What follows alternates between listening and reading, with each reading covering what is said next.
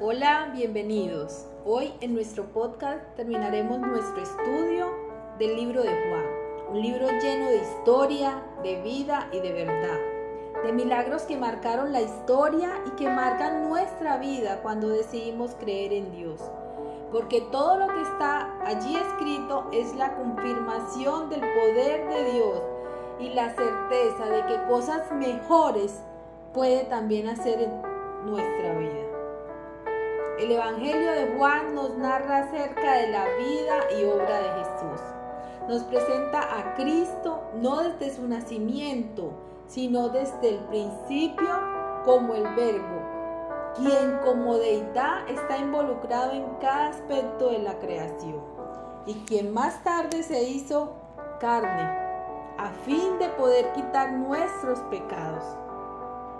Como el Cordero de Dios sin mancha, Juan elige las conversaciones espirituales que muestran que Jesús es el Mesías y para explicar cómo es uno salvado por su muerte en la cruz. Jesús irrita repetidamente a los líderes judíos al corregirlos, al sanar el sábado y al adjudicarse características pertenecientes a Dios.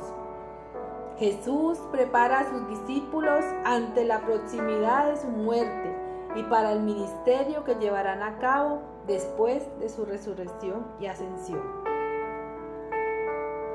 Entonces, Él muere voluntariamente en la cruz, tomando nuestro lugar, pagando totalmente nuestra deuda por el pecado, para que todo el que confíe en Él como su Salvador del pecado sea salvo. Él entonces resucita de los muertos, convenciendo hasta el más escéptico de sus discípulos de que Él es Dios y Señor. Y ahora está de regreso. Le preparó un desayuno a Pedro. Sí, el mismo Pedro que lo había negado tres veces. El mismo Pedro impulsivo que le había embarrado una y otra vez. Y ahí estaba a la orilla del mar, del mismo de donde lo había llamado. Y le sanó por cada vez que le había negado. Él lo restauró. Realmente es un amor inmerecido el que Jesús siente por Pedro, al igual que lo siente por ti y por mí. Pero un momento, si Pedro experimentó el amor, el perdón y la misericordia de Dios al mismo tiempo, ¿no debería estar feliz si otro también lo recibe? Mucha atención al siguiente pasaje. encontramos en Juan capítulo 21, versículo 20. Dice, Pedro miró atrás y vio que lo seguía el discípulo a quien Jesús amaba, el que en la cena se había inclinado sobre su pecho y le había preguntado, Señor, ¿quién es el que te va a entregar? Al verlo, Pedro preguntó a Jesús, ¿y qué va a hacer de este? Jesús le contestó, si yo quiero que permanezca hasta mi vuelta, a ti, ¿qué te importa? Tú sígueme. Por esta razón corrió entre los hermanos el rumor de que aquel discípulo no iba a morir. Pero Jesús no dijo que no iba a morir, sino simplemente si yo quiero que permanezca hasta mi vuelta, a ti, ¿qué te importa? Este es el mismo discípulo que da testimonio de estas cosas y que las ha escrito aquí. Y nosotros sabemos que dice la verdad. Jesús hizo también otras muchas cosas. Si se escribieran una por una, creo que no habría lugar en el mundo para tantos libros. Vemos un Pedro redimido por Jesús. ¿Lo amaba? Por supuesto que lo amaba. Pero su enfoque no estaba en seguirlo, sino en mirar qué pasaba con los demás. Ahí estaba su error. Era un momento tan solemne de restauración y las palabras de Pedro estaban tan salidas de contexto. Se dejó llevar por la carne. Su humanidad y su celo fueron superiores quería saber, quería escuchar de la boca de Jesús qué iba a pasar con aquel discípulo a quien Jesús amaba.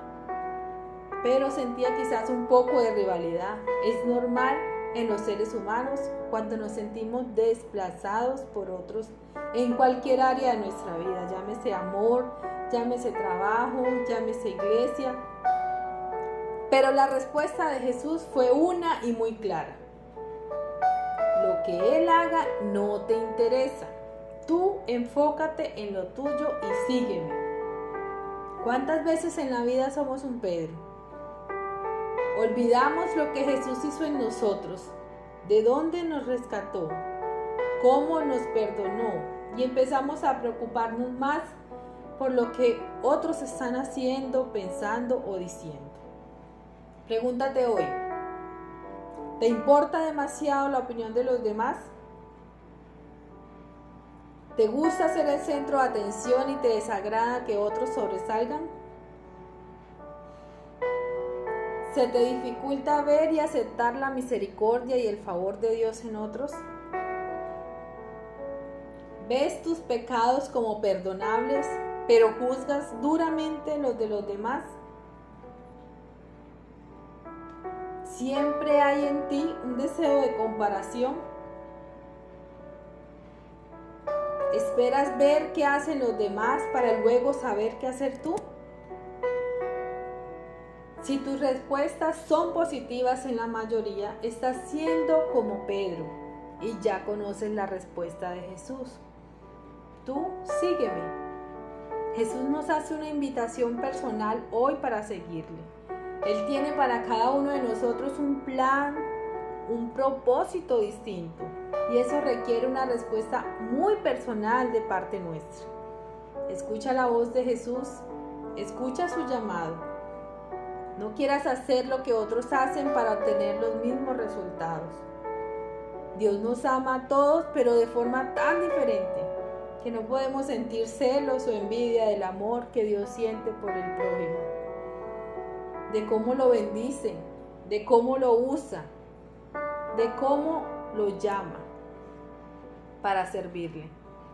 Esos sentimientos nos alejan de Dios y nos hace infelices. Pero cuando nos mantenemos enfocados en Dios, no podemos perdernos, porque dice la palabra que Jesús es el camino, la verdad y la vida. Ahora, ¿has pensado alguna vez o te has sentido como aquel discípulo amado por Jesús? Debe ser maravilloso escuchar eso sentir que somos los consentidos de Dios y todos podemos serlo, claro. Solo basta conseguirlo. Eso sí, el discípulo amado tiene la tarea de testificar lo que le ha sucedido en su vida. Yo estoy llamada a testificar las grandes cosas que el Señor ha hecho en mi vida. Tú estás llamado a testificar lo que Jesús hizo en tu vida. No hagamos de las enseñanzas de Jesús una historia más. Hagamos una nueva historia con Jesús. Gracias por llegar hasta aquí, por compartir con nosotros el Evangelio de Juan. Deseamos que sea de crecimiento en tu vida. Recuerda que somos Comunife Urabá, un lugar para la gente de hoy. Síguenos en nuestra página web comunifeurabá.com y entérate de todo lo que tenemos para ti. No olvides visitarnos. Estamos ubicados en la salida de Carepa antes de Coca-Cola. Y nuestras reuniones son los días miércoles 7 y 30 de la noche y domingo 9 y 30 de la mañana. Te esperamos.